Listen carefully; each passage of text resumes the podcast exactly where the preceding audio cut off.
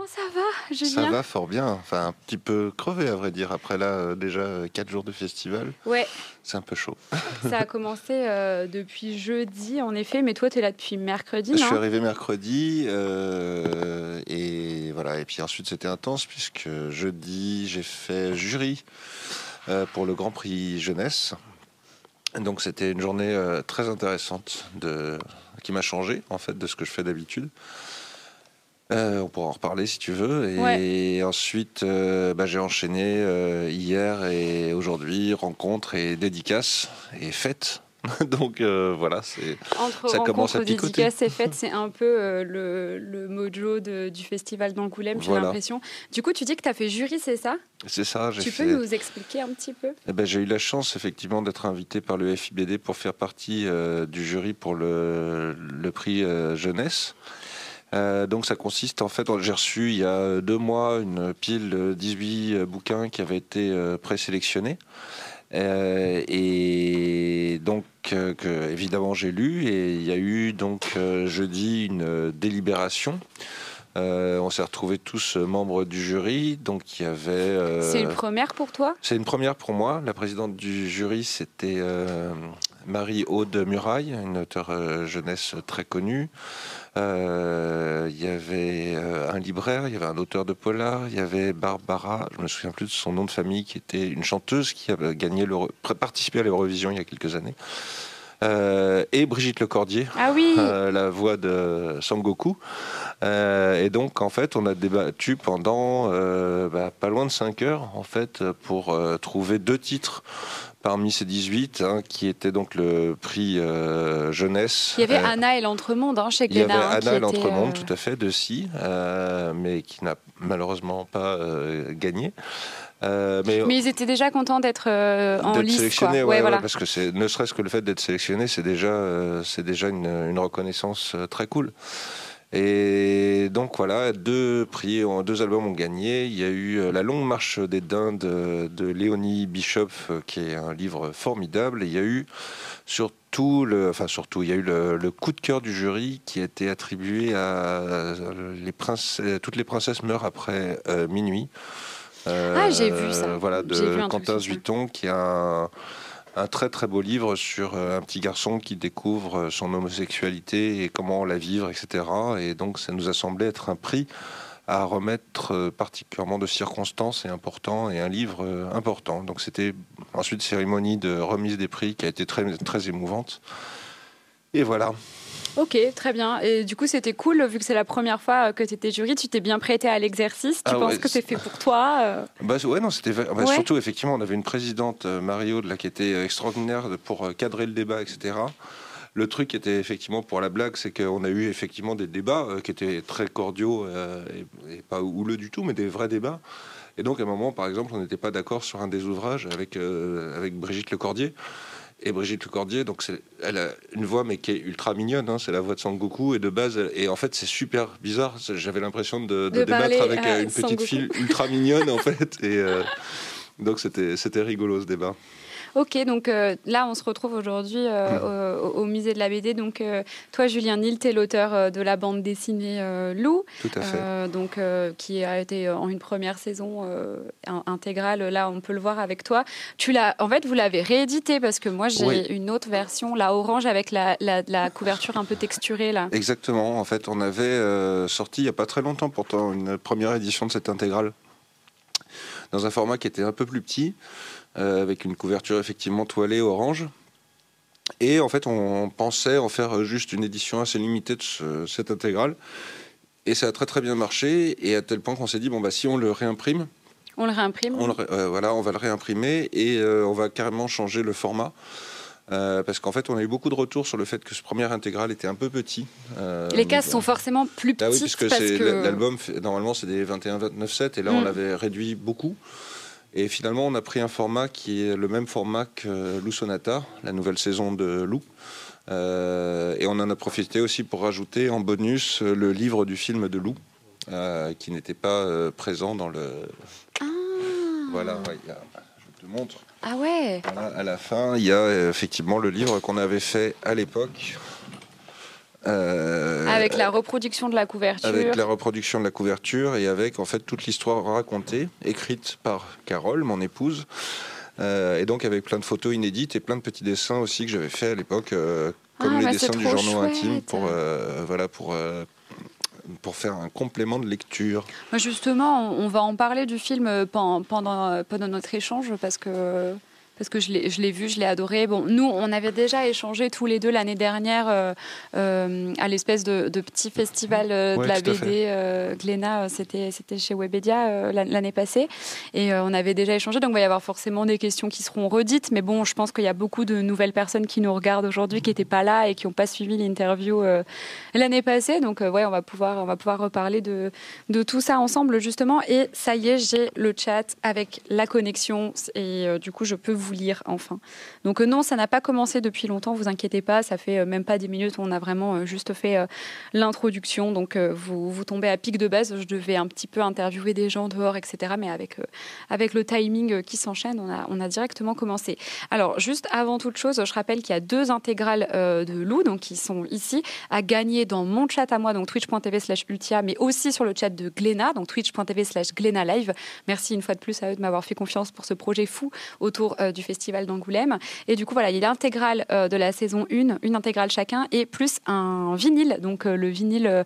Euh, que tu as sorti avec Lou Sonata. On en parlera aussi tout à l'heure. Et tout ça, ça sera dédicacé. Il y aura un tirage au sort en fin d'interview. Et ça sera avec l'hashtag Lou euh, L-O-U, tout simplement.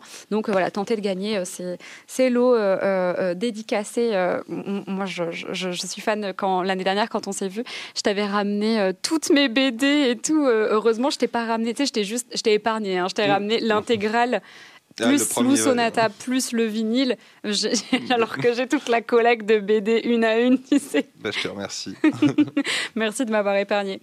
Du coup, euh, avant de rentrer dans le vif du sujet, est-ce que tu peux présenter euh, Lou euh, pour les gens qui ne nous regardent pas, qui ne connaissent pas? Alors, c'est une, Lou, c'est une série que j'ai créée maintenant il n'y a pas loin de 20 ans, puisqu'on fêtera donc ces 20 ans en 2024. donc, c'est une série jeunesse à la base, euh, qui, était, qui est né dans les pages du magazine Cho, qui était un magazine créé par euh, Zepp, l'auteur de Titeuf. C'est comme ça que je l'ai connu. Voilà, et donc l'idée de, l'idée de ce magazine, c'était en fait de publier des auteurs qui n'avaient jamais publié, et puis de faire de la bande dessinée jeunesse un peu fraîche et moderne. Et ben voilà, moi je venais d'avoir une petite fille, Maya, euh, Maya Nil, suivez-la sur Insta, et qui, est, qui était euh, qui était né à ce moment-là. Et donc pour moi, quand on m'a proposé de travailler dans cette collection jeunesse, c'était assez évident qu'il fallait que je crée un personnage féminin. Euh, loin de moi l'idée de faire de la bande dessinée pour filles, mais au moins euh, une bande dessinée avec un personnage principal féminin bien représenté en évitant les clichés et tout ça. Et en fait, au début, c'était des gags en une planche dans le premier tome, et au fur et à mesure, je me suis rendu compte que j'étais pas très doué dans ce format-là. Et j'ai commencé à me dire, bah, c'est intéressant si en plus de effectivement du juste gag, on va aussi travailler sur euh, des sentiments, sur euh, des voilà, des, des, passages de la vie à l'adolescence qui ne sont pas juste euh, de la joie. de faire grandir Lou aussi. Et voilà, donc d'où en fait très vite, le, si, effectivement toutes ces choses ont un impact sur elle, il faut qu'elle ait une mémoire. Et si, elle a une mémoire, il faut qu'elle grandisse. Donc la, une particularité de la série, effectivement, c'est que l'héroïne et donc tous les autres personnages grandissent d'album en album. Et, en fait, je pense que, est-ce que c'est, enfin peut-être que je me trompe, mais est-ce que c'était quelque chose qui était aussi un peu imposé par, par Cho à l'époque de faire vraiment une planche, un gag? Peut-être que ça se prêtait plus au format en fait? Ouais, tout à fait. C'est-à-dire que la base, la, collection de Cho, c'était vraiment que du gag en une page, euh, en 46 pages couleurs, qui était un format en fait à l'époque. Euh, euh, le format de la bande dessinée en fait franco-belge, où il y avait très peu d'écart. on sortait très peu de ce format. Euh, et moi, finalement, c'était un peu compliqué pour moi parce que effectivement, j'ai grandi en lisant et de la bande dessinée franco-belge évidemment, mais aussi en lisant beaucoup de comics et beaucoup de mangas. Et euh, bah, moi, ce format qui m'a été imposé par cette collection, dans lequel j'ai quand même fait euh, une saison, bah, je trouvais que c'était un, format finalement très peu naturel pour moi et très très contraignant. Et donc euh, c'est pour ça que j'ai tenté plein de choses et plein de façons de l'exploser un petit peu euh, déjà au sein de la série principale. et c'est aussi la raison pour laquelle j'ai, au moment de prendre la décision de, lancer la deuxième saison, donc Lou Sonata, la condition sine qua non, c'est de travailler dans un format un peu plus moderne, un peu plus roman graphique. Où tu pouvais t'affranchir des codes, faire des pleines pages si tu avais envie de faire des pleines pages, faire des cases de tailles différentes, etc. Et je pense que ça se sent dans Sonata, qui est pour moi plus plus frais et plus agréable à lire et dans lequel il y a beaucoup plus de jeux possibles en fait bizarrement avec un format un peu plus petit euh, mais ça permet de faire moins de cases par page mais des pages plus des cases plus grandes oui. Euh, et ça permet de jouer aussi beaucoup plus sur des doubles pages, sur des silences, sur des choses, parce que j'ai plus de pages aussi. C'est-à-dire qu'en fait, faire une page, par exemple, de, de contemplation et de silence, euh, au sein d'un album de 46 pages, bah, ça te grille un 46 ça te grille une page, en fait. un 46e de ton histoire. Euh, si tu fais une double page, comme ce que j'ai fait par exemple pour le, pour le Lou Sonata, une double page où on voit son appartement. J'adore cette page. Euh, bah, je crois que ouais, moi c'était un souvenir. Moi j'aimais bien quand j'étais petit les, les, tu sais, les, les livres où il y avait des, vues en coupe des, appartements, des choses comme ça. mais c'est marrant, moi aussi, j'ai toujours été fan. Ah, c'est fascinant, C'est marrant parce que tu vois, euh, euh, ma cousine aussi, elle est fan de Lou, on a le même âge, on, a trois semaines d'écart. Et en fait, euh, je lui ai offert Lou Sonata pour Noël quand elle est sortie, donc il y a deux ans ans, je ne sais plus quand. Et en fait, euh, elle, elle, elle le lisait, elle me documentait sa lecture en m'envoyant des, photos et tout. Et elle me disait Waouh, trop bien la page de la planche de l'appartement vue en découpe comme ça, parce qu'en fait, tu arrives vachement à te, à te projeter et à dire Ok, son appartement, il est comme ça. D'ailleurs, il n'est pas très ergonomique cet appartement avec ce comptoir en plein milieu là. Non, mais euh, alors.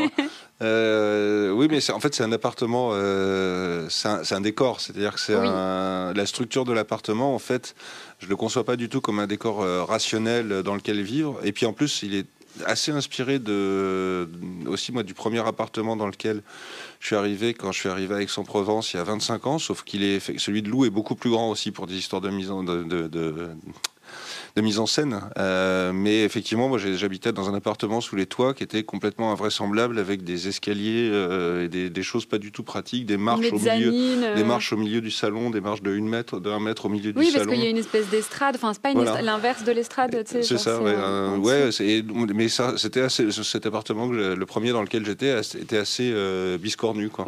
Mais confortable en même temps aussi parce que plein de petits recoins et tout ça. Et puis c'est vrai que moi je sais que je, j'aime beaucoup travailler sur les décors. Et d'ailleurs, quand on regarde bien, assez souvent, les, les, les histoires de loups sont euh, écrites autour d'un décor. C'est-à-dire que Mortebousse, et, euh, enfin, dans le journal infime, bien sûr, il y a l'immeuble de Lou et sa mère et leur appartement, euh, qui est assez scénographié. Je pense que par rapport à d'autres bandes dessinées jeunesse, euh, les gens peuvent à peu près dire bah tiens la, part de loup on rentre par telle porte il y a la cuisine qui est sur la droite il y a le canapé qui est là. Euh, le, couloir. le couloir voilà j'ai situé vraiment euh, l'espace. Et donc d'ailleurs ça a été formidable quand on a créé le, film parce que d'un coup moi j'avais des plans assez précis dans ma tête et on a fait vraiment un vrai plan. Et l'appartement de loup dans le film euh, qui a été donc entièrement construit en studio. Euh, mhm. C'était vraiment exactement euh, ce que j'avais en tête et c'était assez incroyable de se retrouver plongé là-dedans. Ça devait être cool de, de, le voir prendre vie. Ah, c'était incroyable. Puis le, travail de, déco était de déco de, à tout niveau, c'était c'était c'était invraisemblable. C'était exactement ça. Et donc voilà. Alors, ensuite, Mortebousse, c'est un décor. le cimetière des autobus, finalement, c'est un décor, un lieu. le tome 4, Idylle, tout s'articule autour de la, la villa. Euh, et donc euh, j'aime beaucoup ça. En fait, j'aime beaucoup euh, penser à ce décor. Et puis effectivement, c'est pas des pas des vrais lieux, c'est des lieux de scénographie. C'est-à-dire que je les conçois, par exemple, en fonction du sens de lecture, en fonction de la façon dont les gens vont rentrer dedans, vont sortir du cadre, etc.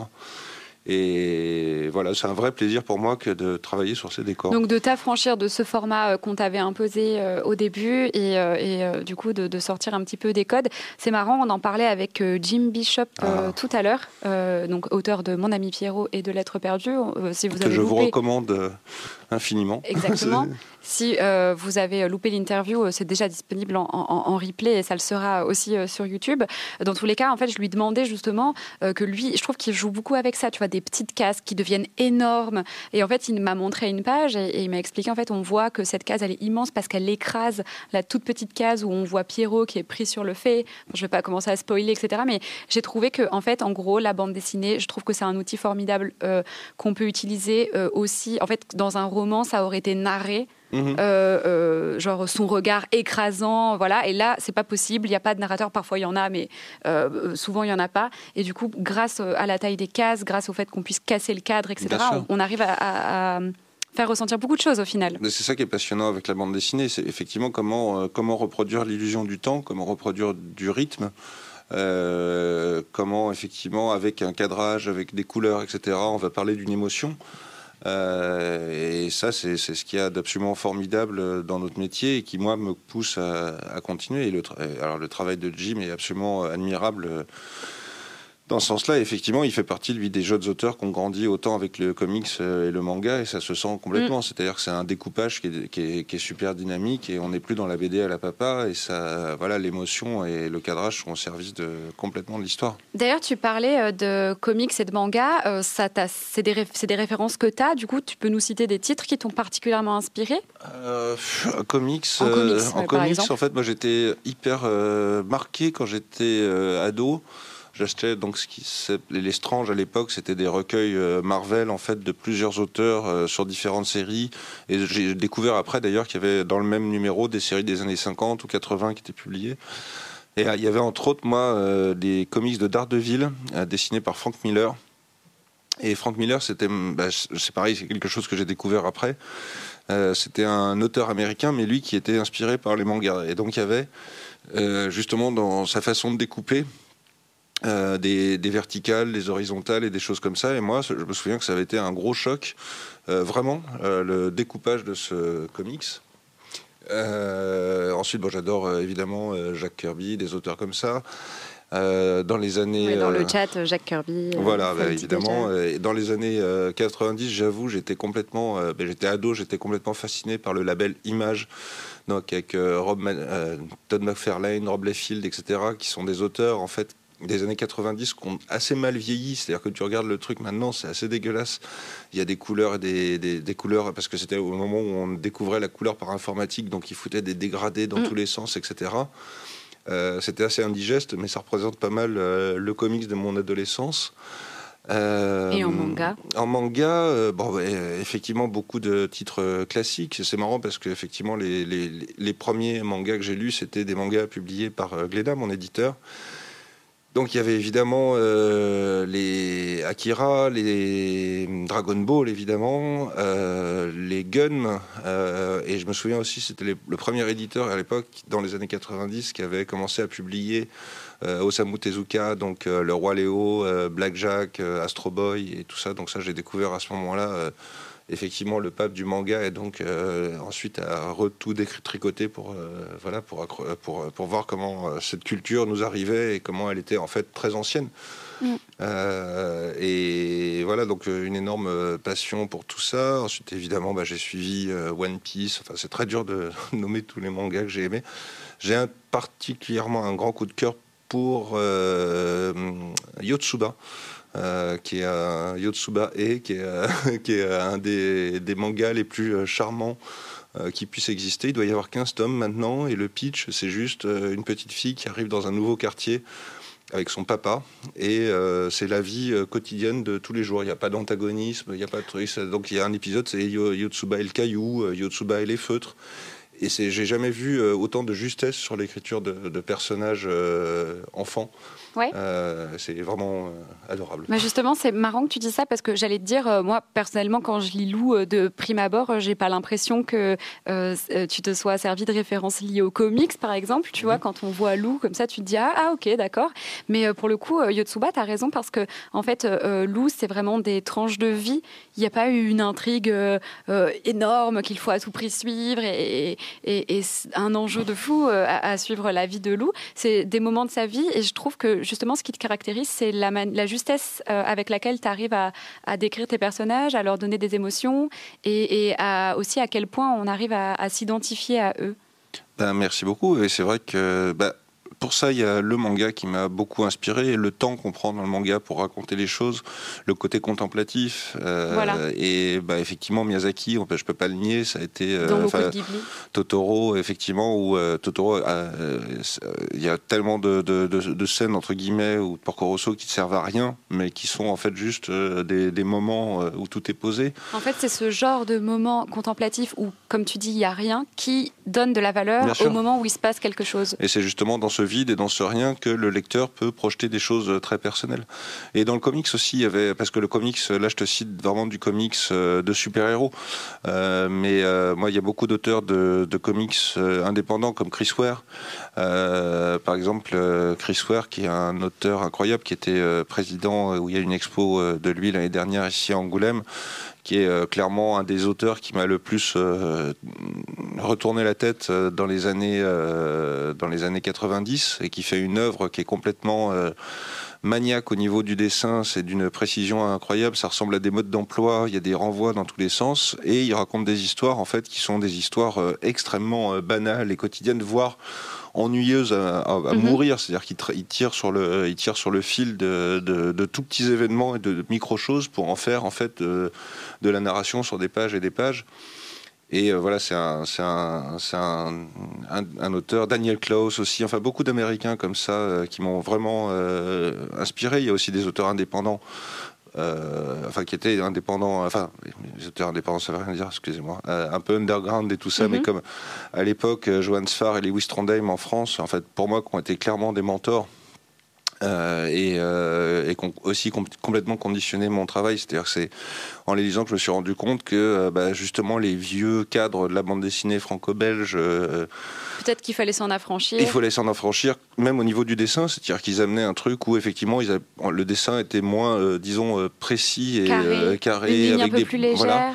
Et, par contre, euh, bah, bah, c'est par exemple, ils dessinaient pas super bien les mains, mais en fait, ils sont. En je me suis rendu compte en voyant ça parce que pendant très longtemps, j'ai pas fait de BD parce que je, me rendais compte que je savais pas dessiner les mains, donc je j'osais pas.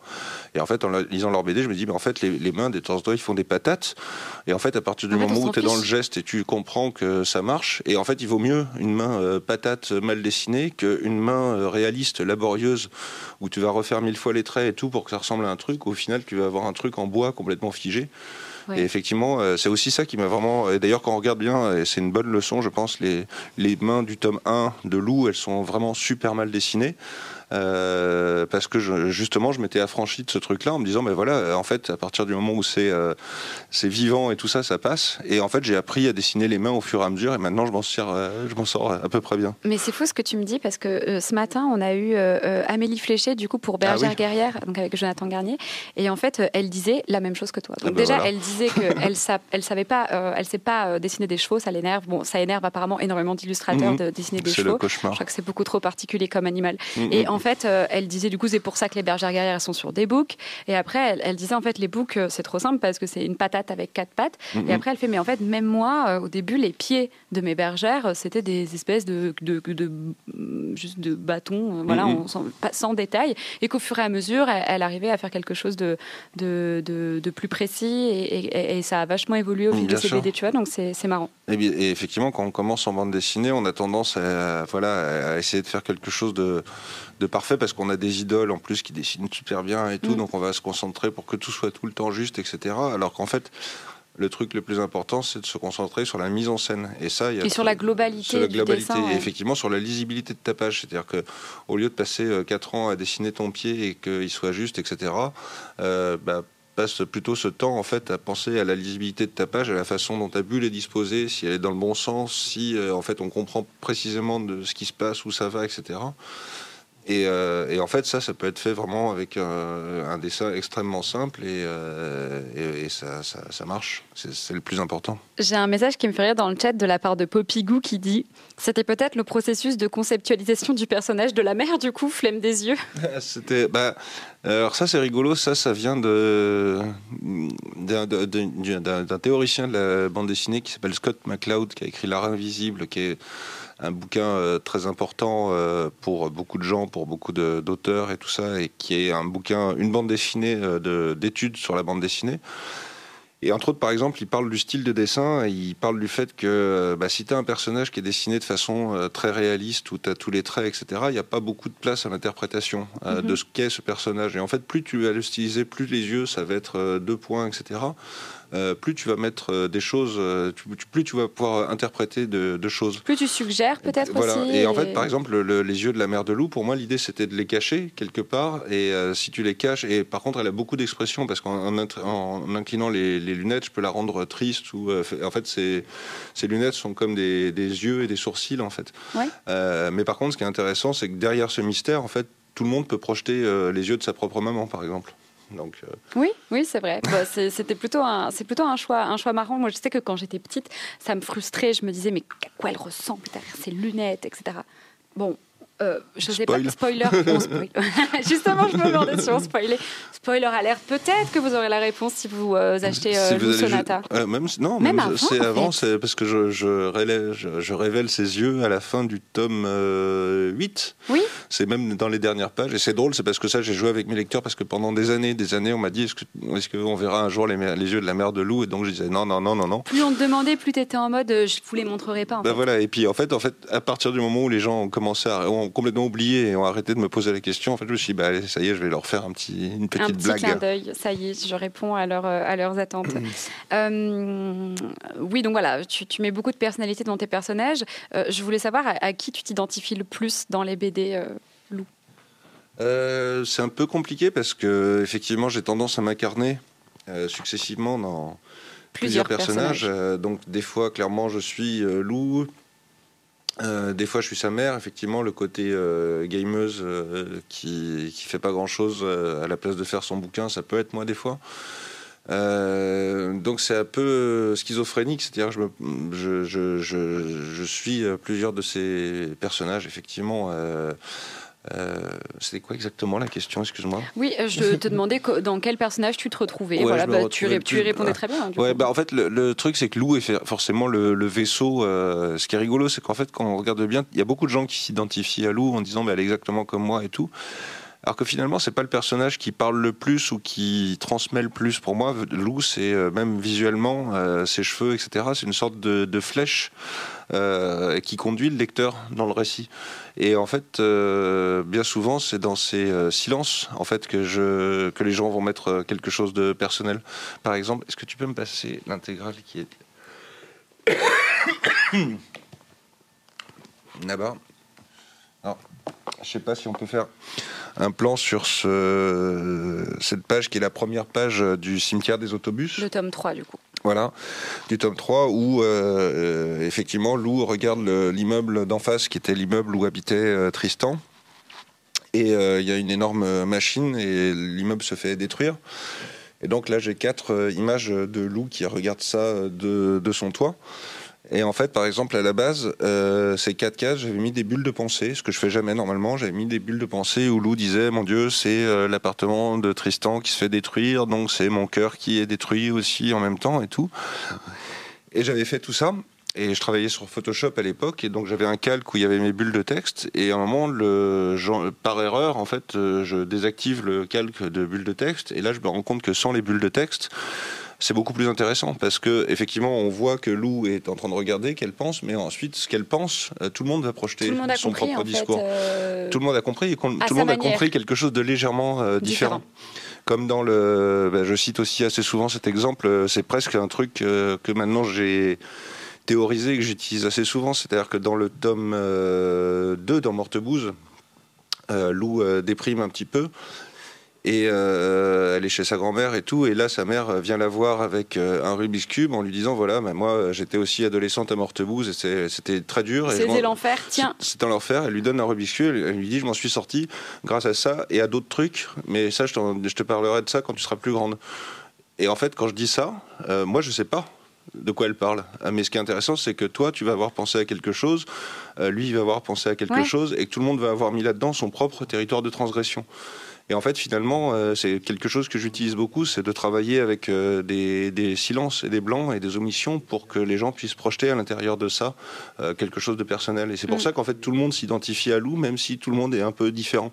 Mais tout le monde va projeter en loup ce qu'il est lui en fait. Oui, mais c'est exactement ce qu'on ressent quand on lit loup, donc pour le coup c'est plutôt réussi. tu montrais la ville justement tout à l'heure. Cette ville, c'est un endroit fictif. Elle est, elle est inspirée d'une ville en particulier. la ville de Loup, en fait, au tout début, elle aurait été inspirée de deux choses. Elle était inspirée du Val d'Oise, de ma banlieue parisienne natale. Euh, dans lequel j'avais grandi et euh, bah, j'avais déménagé depuis, j'habite à Aix-en-Provence.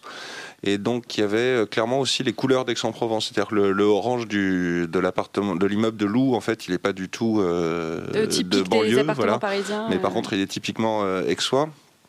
Et ensuite, bah, il y avait aussi une volonté, par exemple les, les escaliers extérieurs, etc., qu'on n'a pas du tout en France. Là, c'était un truc très américain.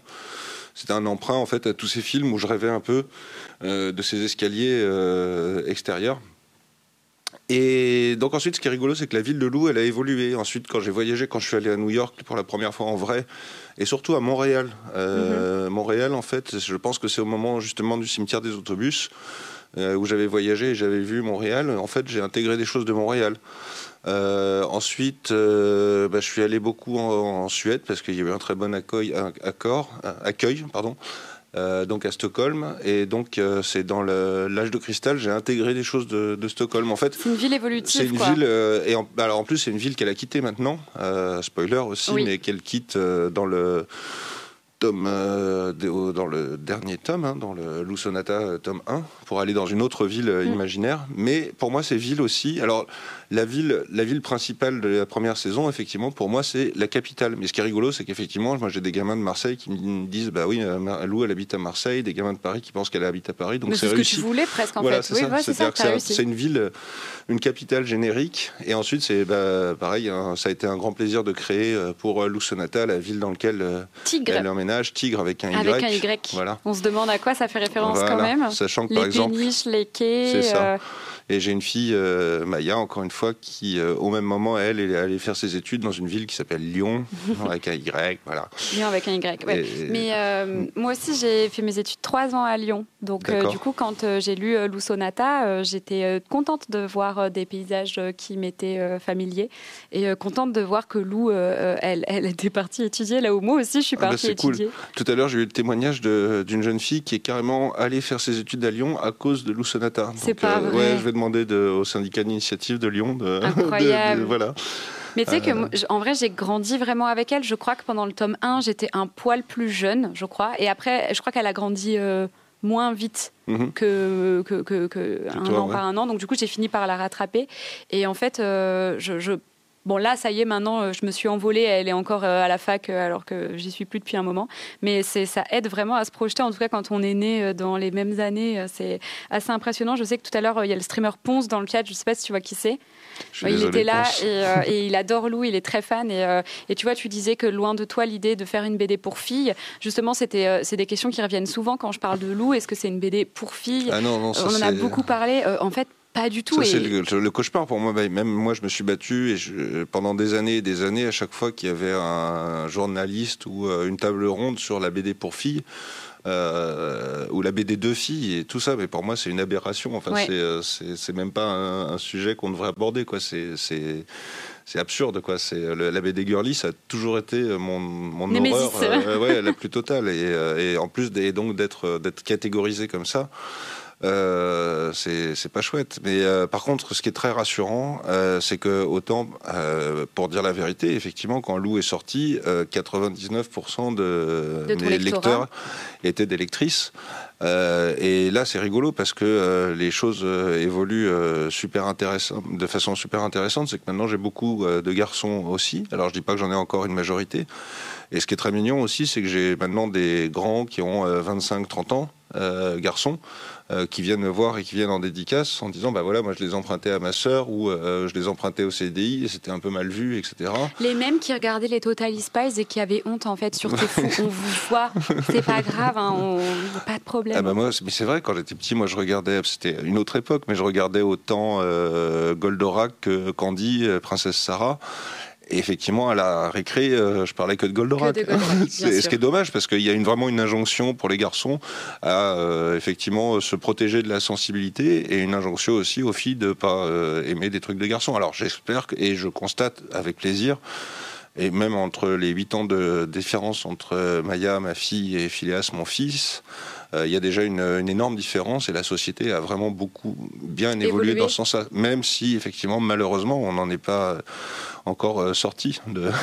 Mais en plus, j'ai un message dans le chat tout à l'heure, je l'avais noté, qui mmh. disait Vous recommandez Lou pour des jeunes adultes, ça me donne envie de découvrir. J'ai peur que le public, soit, le, public cible soit vraiment les jeunes ados. En fait, pas du tout, parce qu'il y a une double lecture. Euh, comme l'a dit Julien, enfin, je réponds à ta place et tu, tu me dis ce que tu en penses, mais pour moi, en fait, Lou, c'est tu t'identifies au personnage à tous les personnages, mmh. à leur façon de fonctionner, euh, ou, pas d'ailleurs. Et puis, euh, ça, reste une tranche de vie, donc quelque chose auquel tu peux t'identifier facilement. Oui, puis je pense que c'est aussi une BD euh, drôle. Ouais. on n'en a pas trop parlé et tout ça, mais je pense que c'est aussi.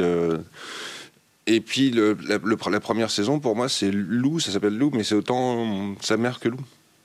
C'est-à-dire que le, personnage de la mère est aussi important pour moi presque que Lou, et elles ont vraiment un développement qui est mm-hmm. parallèle.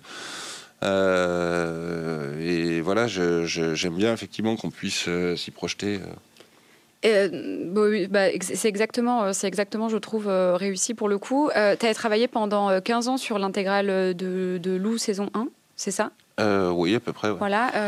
Qu'est-ce que tu as ressenti quand ça s'est terminé? Comment tu t'es dit, là, il faut que je passe à autre chose et créer Lou Sonata, du coup? euh, en fait, j'ai pris la décision. En fait, pendant très longtemps, j'avais prévu de ne n'en faire que 8. C'est-à-dire que c'était euh, à peu près au moment du tome 2 où j'ai commencé à avoir une vision de ce qu'allait être la série. Et pour moi, c'était assez clair qu'il fallait que je, j'y mette une fin à un moment. Euh, et donc, pour moi, l'idée, c'était vraiment d'arrêter au moment du sortir de l'adolescence, on va dire. Et donc, très vite, le chiffre de 4, euh, de 8, pardon, m'est apparu. Euh, et j'ai structuré pendant très longtemps toute mon histoire en visant cette fin et en me disant, voilà, il faut que je résolve ça, il faut que je fasse ça ici. Et en fait, euh, vers le tome 7, finalement, à force de rencontrer euh, mes lecteurs, parce que ça, c'est effectivement, c'est un impact terrible, euh, forcément, de rencontrer le succès et les gens et de discuter beaucoup avec eux. C'est-à-dire que, bah, que ce soit pour les dédicaces ou maintenant beaucoup par message privé. malheureusement, sur les Instagram, j'arrive plus du tout à répondre à, tout le monde. J'essaye, hein, mais c'est très compliqué. Euh, mais effectivement, le retour des lecteurs et tout est extrêmement important. Et en fait, je me suis attaché à eux et je me suis rendu compte euh, vers le tome 7 que bah, j'avais encore des choses à leur euh, dire. Donc j'ai un peu changé mon fusil d'épaule et j'ai transformé le tome 8, qui était normalement une conclusion, pour que ce tome 8 qui s'appelle En route vers de nouvelles aventures soit à la fois une conclusion de saison et aussi un appel à quelque chose. Euh, et effectivement, j'ai commencé à décider à faire. Ce, je me suis décidé à ce moment-là de, faire cette nouvelle trilogie euh, Lou Sonata, donc en trois mouvements pour euh, voilà rajouter un complément à l'histoire de Lou. Et euh, alors, moi, j'ai déjà la réponse euh, à cette question, mais je, le chat se, la pose et je sais qu'on te l'a beaucoup posé aussi, donc euh, je vais le faire. L'ère des cristaux, c'est une bande dessinée, enfin un des tomes, donc c'est le tome 6. L'âge de cristal. L'âge de cristal, ouais. Bah, excuse-moi, il y a une erreur sur mon. Et du coup, et du coup, c'est une, une BD qui est un petit peu particulière. Mhm. C'est presque un spin-off. je sais qu'il y a des, des gens qui, enfin, qui l'ont lu et qui se sont dit, mais Beaucoup de gens qui ont pensé que je me droguais. Qu'est-ce que c'est devenu euh, Pourquoi c'est aussi cryptique euh, ouais, bah, Alors, l'âge de cristal. Euh, en fait, effectivement, l'âge de cristal, ça a été un, un cap dans l'histoire de, de, Lou, un, un, changement de cap un petit peu. En fait, euh, c'est assez compliqué parce que ces cristaux, c'est une métaphore de beaucoup de choses. C'est euh, euh, premièrement une métaphore d'une de, période de doute et d'incompréhension face au monde que moi j'ai ressenti à un moment adolescent où d'un coup tu deviens trop grand, tout semble à la fois familier mais bizarre et étrange, etc. Donc je voulais de façon un peu poétique trouver un symbolisme pour tout ça, mais surtout le symbolisme principal, c'était quelque chose qui arrivait moi, après les attentats de, Charlie Hebdo, j'ai fait des grosses euh, crises d'angoisse, euh, limite une dépression, et un, truc où j'étais persuadé que le monde était foutu. Euh, et que c'était la fin du monde et que voilà, il n'y avait plus, de, plus rien de bon dans cette planète. Enfin, un discours extrêmement euh, dur et difficile, surtout euh, quand tu parles à des jeunes. C'est-à-dire que, et là, je me suis rendu compte qu'effectivement, moi, j'avais déjà grandi avec effectivement ce, ce, truc en permanence, de, ce, truc qu'on nous dit, que les adultes nous disent en disant, bah voilà, c'était mieux avant. le monde dans lequel vous allez grandir, il va être foutu parce que tel truc, tel truc et tout. Et ça, en fait, c'est super odieux et destructeur pour les jeunes. Et surtout, il y avait un bouquin de Jean-Noël Lafargue qui m'a beaucoup servi, qui s'appelait euh, Les fins du monde, qui s'appelle Les fins du monde, et qui est une histoire de toutes les fins du monde dans l'histoire de l'humanité. Et en fait, ce qui est très intéressant, c'est que tu te rends compte que tous les humains ont eu besoin toujours de se dire qu'ils étaient au bord de, l'apocalypse. Et en fait, pourquoi ça? C'est simplement que ça, ça, nous rassure finalement de se dire qu'après nous, il n'y aura plus rien. Ça nous rassure juste sur notre condition de mortel, euh, de penser que le monde va s'écrouler avec nous et qu'on est au bord du gouffre. Et en fait, c'est complètement une illusion. Il faut en permanence la débunker. Et moi, cette fin du monde que j'avais, et donc là, ça moi, ça m'a servi euh, vraiment, et j'ai changé radicalement de point de vue à ce moment-là.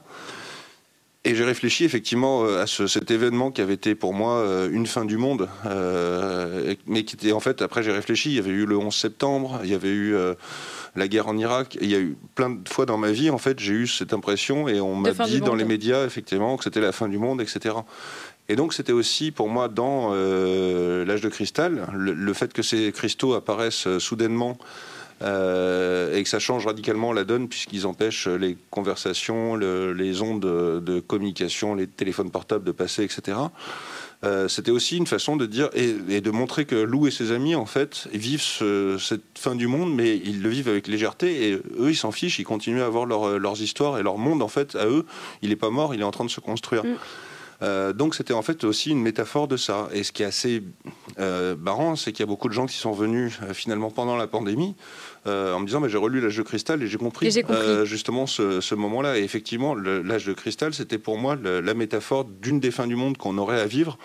et qui était finalement cette impression de, fin du monde. On l'a tous ressenti, je pense, au début du Covid. Ouais. Euh, oui, clairement. Et voilà, et donc je pense que cet album qui avait été fait euh, rétrospectivement pour ce genre de situation. C'est une prophétie. C'est un euh, peu prophétique. voilà, exactement. donc oui, je, je, suis d'accord avec ça. En fait, les lecteurs ont été perdus, mais peut-être aussi dans le même état que Lou à ce moment-là, qui était elle-même perdue. Ben, il y avait, il y avait aussi cette volonté aussi de perdre le lecteur. Alors c'était même un risque de ma part, mais c'était aussi une façon parce que je voulais pas non plus que la série s'encroute. J'avais presque mis un coup de pied dans la fourmilière. Déjà à la base, le, donc effectivement le tome 7 de Lou se passe avant le tome 6. Le, on peut relire toute la série en disant 1, 2, 3, 4, 5, 7, 6, la cabane se passe avant l'âge de cristal. Et en fait, ce que j'avais voulu faire au début, c'était vraiment euh, publier l'âge de cristal en le numérotant 7. Mais sauf, qu'on m'a dit, si tu, fais un, si tu sors un tome 7 avant un tome 6, les libraires vont te tuer parce qu'ils vont être harcelés, etc. Ouais. Mais par contre, j'avais vraiment construit euh, la cabane et euh, enfin, le, oui, l'âge de cristal et la cabane comme étant un diptyque et je voulais les sortir en fait à quelques mois d'intervalle. Sauf qu'entre les deux, j'ai fait le film et donc euh, il y a eu deux ans d'écart et j'ai laissé les gens en suspens pendant deux ans en fait. Tu viens de me faire une incroyable transition parce que juste après, on allait parler du film ah bah justement. Mais quel crack je, Que demande le peuple T'as passé donc t'es passé derrière la caméra pour le film Lou. Est-ce que c'était une envie depuis toujours ou ça s'est juste fait comme ça Comment ça s'est passé, euh, le film Lou, que je vous conseille euh, à tous et toutes euh, Je l'ai trouvé génial, je l'ai regardé très très tardivement parce que j'en avais pas eu l'occasion avant et j'ai adoré, c'était super. Ah bah, merci beaucoup.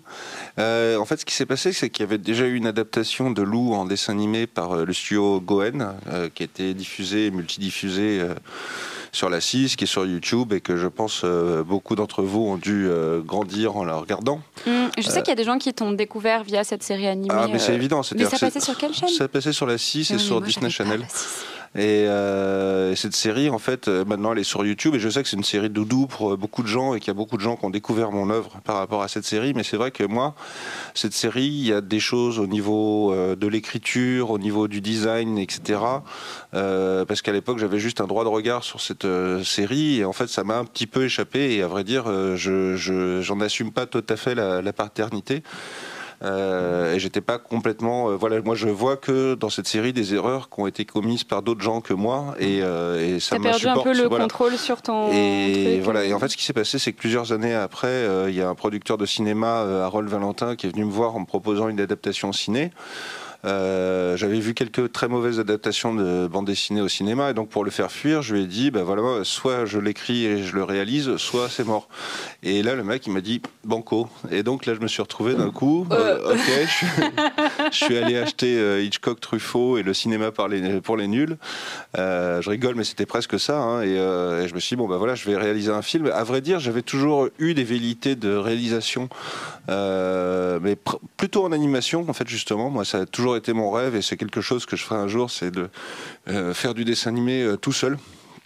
C'est une de mes ambitions en fait, euh, c'est-à-dire de faire du, dessin animé sans équipe, sauf avec une équipe musicale, mais on, pourra en reparler plus tard, et des acteurs, mais effectivement d'assumer entièrement l'écriture, la réalisation, le montage, l'animation d'une série animée courte.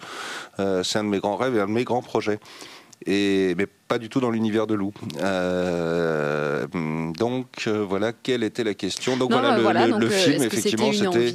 Et puis j'ai eu une chance incroyable parce qu'effectivement, c'était un excellent producteur que j'ai été entouré d'une équipe, mais incroyable au niveau des acteurs, au niveau de la, du design, enfin les décors, les costumes. Ils sont complètement fous. Les, la, costumière, par exemple, Marilyn Fitoussi, qui est maintenant la costumière de, de Paris.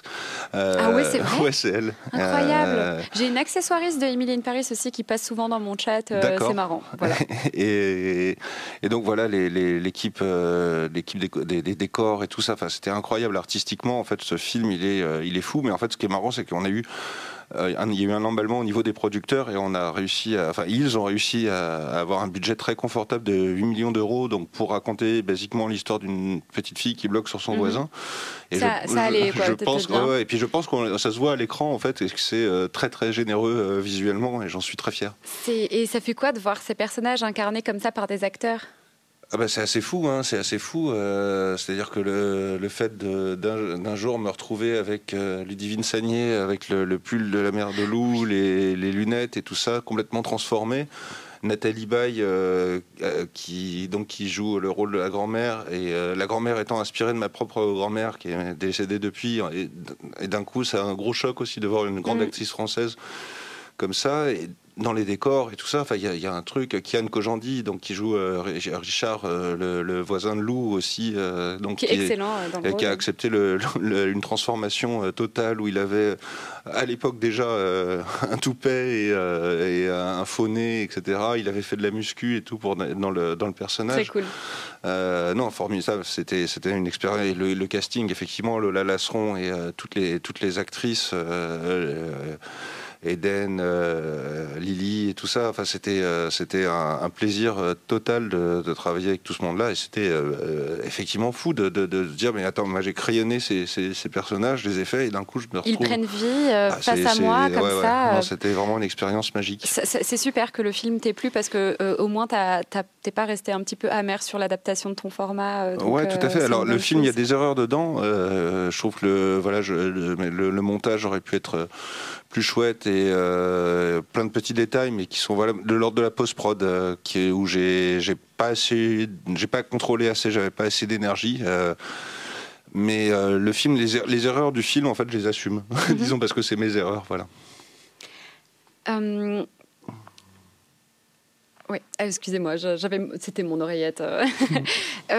oui, donc pour revenir sur un petit peu Lou Sonata, pourquoi tu as choisi ce nom Sonata? Bah, une sonate, c'est un, un, un, mouvement musical, c'est une pièce musicale qui est composée généralement de trois mouvements. Et donc, euh, bah, ça me semblait bien pour euh, cette trilogie d'avoir premier mouvement, deuxième mouvement, troisième mouvement. Euh, ensuite, alors sonata, parce que en fait, je voulais pour pour, pour différencier Lou et de la deuxième saison, je voulais un nom qui claque comme Naruto Shippuden. et, donc, c'est vraiment l'inspiration ou Dragon Ball Super. Et donc, l'idée, c'était de trouver, Sonata. de trouver. Et là, t'imagines Lou en super héroïne. C'est ça. Et donc, j'ai vachement cogité pour trouver un nom qui, qui était harmonieux, qui claquait. Et puis, effectivement, il y a le le, le, concept d'avoir euh, trois albums et euh, trois bandes son. et trois disques. et donc, il y a quelque chose de très important au niveau de la musique qui va courir euh, tout au long de, ces, trois, euh, ces trois albums. Justement, en parlant de musique, et on, va devoir euh, conclure, le, temps, le temps est passé à, toute allure, il y a un vinyle que tu as dans la main qui accompagne le premier tome de Lou Sonata. Et en fait, hein? Oui, oui, il y a un vinyle, et en fait, ça n'a pas tout, tout le temps été bien compris. Il y a une bande son qu'on peut trouver sur toute cette bande son, on peut aussi la trouver, sur toutes les plateformes. De streaming. Euh, voilà, de streaming, etc. Euh, et voilà, c'est vraiment pour moi un travail euh, qui a été super. C'est-à-dire que j'ai monté un groupe avec une bande de musiciens de jazz jeunes extrêmement forts, mais qui jouent dans plein de styles. Et vous avez fondé Crystal Zilot. On a fondé Crystal Zilot, on a monté une association qui s'appelle Musique Magique et qui, je l'espère, va développer des, des magnifiques projets. Et moi, c'est quelque chose qui me porte beaucoup, en fait, l'énergie de ces jeunes gens. Euh, et voilà, qui m'inspire beaucoup. Et c'est, ça a été aussi une des façons pour moi de, remettre du jus dans la machine et de retrouver euh, du plaisir à, faire cette euh, nouvelle trilogie. En fait, le Lusanata, il y a aussi cette partie musicale où je retrouve le plaisir que j'avais dans, quand j'ai joué dans le, enfin quand j'ai tourné le film à travailler avec une équipe de mhm. gens. Et voilà, donc c'est une bande son qui est, qui est super. Et pour le tome 2, alors moi je l'adore, je la mets euh, parfois en live aussi euh, ah, euh, pendant le waiting screen, tu sais, pour faire patienter les gens. Je sais que Gléna aussi s'en sert là pour les, pour les lives. et en fait, donc, est-ce qu'il va y avoir trois albums de Crystal Zilotte pour les trois, trois tomes albums de, de Crystal Zilotte Et sans spoiler, le deuxième disque là, sur lequel on est en train de, de travailler sera encore plus intrigué dans l'histoire de du deuxième album. Euh, euh, dans la musique, il y, aura beaucoup de, de, passages d'easter eggs et de commentaires. Et donc pour cette deuxième bande-son, on a créé 12 groupes fictifs. Euh, dans des registres aussi différents que la bossa nova, on a de la drum and bass, on a de la fanfare metal, on a du hip-hop, on a du, du R&B. Et donc j'ai très hâte que bah, le deuxième Lou Sonata euh, sorte. Euh, donc a priori, euh, il a été malheureusement décalé, il devait sortir en juin. Il va plutôt oui, sortir. fait mal au bras. Voilà, il va plutôt sortir en novembre prochain, donc il y en a presque un an de décalage. Et voilà, mais j'ai très très hâte et c'est justement le temps euh, supplémentaire, on le, on le, met en œuvre pour euh, sortir vraiment un deuxième, euh, deuxième Lou Sonata et un deuxième disque euh, encore plus chouette que le premier. J'ai hâte d'entendre ça. En plus, il y a ta fille Maya dont tu nous parles qui a fait la voix de Lou, c'est ça? Elle a fait la, voix de Lou dans des petits interludes dans le, dans le, dans le, dans le premier, effectivement. voilà. Très chouette qu'elle qu'elle finisse par, par incarner le personnage. en tout cas, je trouve que c'est une chouette idée pour euh, enfin, dynamiser une série sur laquelle tu travailles depuis 20 ans, de construire euh, du contenu euh, autre que de la bande dessinée autour de ce concept-là. Je ne sais pas si je l'interprète comme ça ou si c'est volontaire, non, non, mais s'épanouir aussi dans la musique, la réalisation de films, etc. Je trouve ça très chouette de faire vivre Lou autrement que via la BD. Bah, merci beaucoup. Et puis c'est une façon, effectivement, moi, de me poser des challenges. Si je faisais la même chose depuis le début, je, je serais dépressif. ben oui, c'est vrai. Au bout d'un moment, il faut, faut, aussi s'en sortir autrement. Je, moi, j'adore, je suis une, méga fan, mais, tu le sais déjà. On va malheureusement euh, devoir couper, euh, même si j'avais quelques autres questions, mais euh, dans tous les cas, il y avait une autre, si vous êtes intéressé, il y a une autre interview que j'ai faite avec Ken Bogard et Miss Girachi sur l'année passée, donc vous pouvez retrouver sur YouTube d'ores et déjà. hashtag Lou dans le chat pour gagner l'intégrale du tome 1, de, enfin l'intégrale de, tous les, premiers tomes de Lou, la saison 1 de Lou, que, que Julien Nil est en train de vous montrer évidemment, et ainsi qu'un vinyle dédicacé. Voilà, il va y avoir le tirage au sort. Merci à vous pour votre engouement euh, dans le chat. Je sais que vous étiez euh, passionné euh, par et que vous buviez les paroles de Julien Nil et vous avez raison parce que moi aussi. Merci Julien de m'avoir accordé ton temps. C'était génial. Merci à toi, merci à tous. et je vous embrasse tous.